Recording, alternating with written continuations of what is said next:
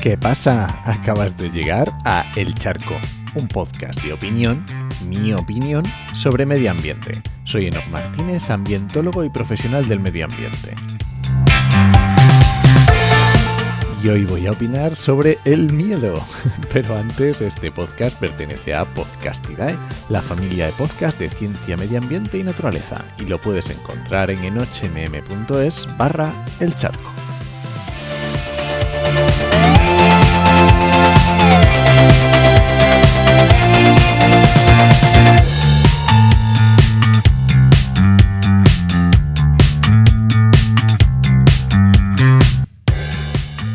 Ya sé que me repito, pero es que hace casi dos años, dos añazos, que hablé de la estrategia del miedo en la educación ambiental. Esto era el charco número 14 y estamos en el 100. Ostras, en el 100. Bueno, y es cierto que en su día tuve bastantes debates sobre, muy interesantes sobre la idoneidad o no de enseñar bajo la premisa del miedo. Y obviamente esto de, enseñar sobre la premisa del miedo no es un lenguaje técnico, pero quiero que nos entendamos. Yo no soy pedagogo ni docente y seguro que hay estrategias muy comprobadas para sacar rendimiento a esto que yo llamo el miedo. Pero hablo desde lo que conozco y veo cada día en la comunicación de los problemas ambientales, la comunicación ambiental.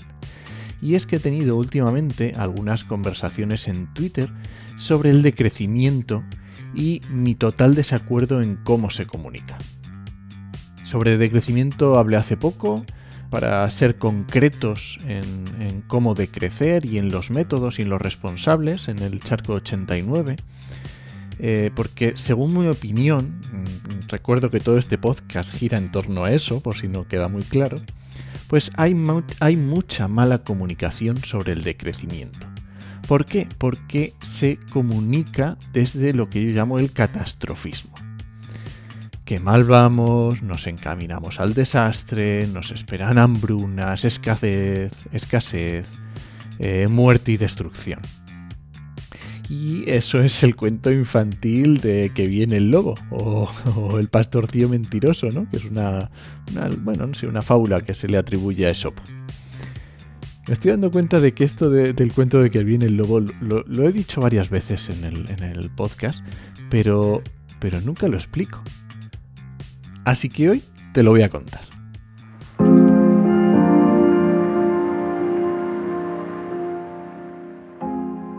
Un joven pastorcillo cuidaba de su rebaño de ovejas en las cercanías de un pequeño pueblo. Un día se le ocurrió hacer una broma a los habitantes del lugar, así que acudió al pueblo alarmado y gritando que se había encontrado con un lobo y que sus ovejas corrían peligro gritaba ¡Que viene el lobo! ¡Que viene el lobo! ¡Ayudadme, por favor! Esto preocupó a todos los habitantes, que se dispusieron a ayudarlo. Corriendo, lo siguieron hasta el lugar donde habían avistado al supuesto lobo, pero se encontraron que solo era una broma. Al cabo del tiempo, volvió a repetir la broma el pastorcillo ¡Que viene el lobo! ¡Que viene el lobo! ¡Ayudadme, por favor! Tiempo después, el pastor se halló con un verdadero lobo que lo amenazó con sus feroces fauces. Aterrado, el pastorcillo acudió otra vez al pueblo buscando ayuda. ¡Que viene el lobo! ¡Que viene el lobo! ¡Ayudadme, por favor!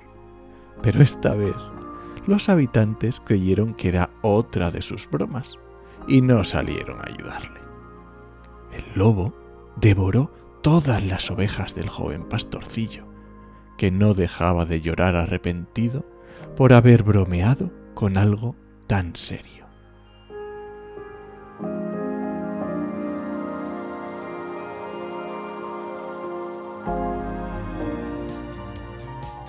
Y entonces, ¿cuál es la moraleja? Pues mira, estoy convencido de que hay que decrecer. Esto lo tengo clarísimo y creo que es imprescindible. Pero no es solo que quién y cómo, que era lo que decía. Es que cómo vamos a hacer para comunicarlo y convencernos a todos de que es necesario. ¿Con el miedo? Pues si el resultado fuera algo inminente, igual si era necesario.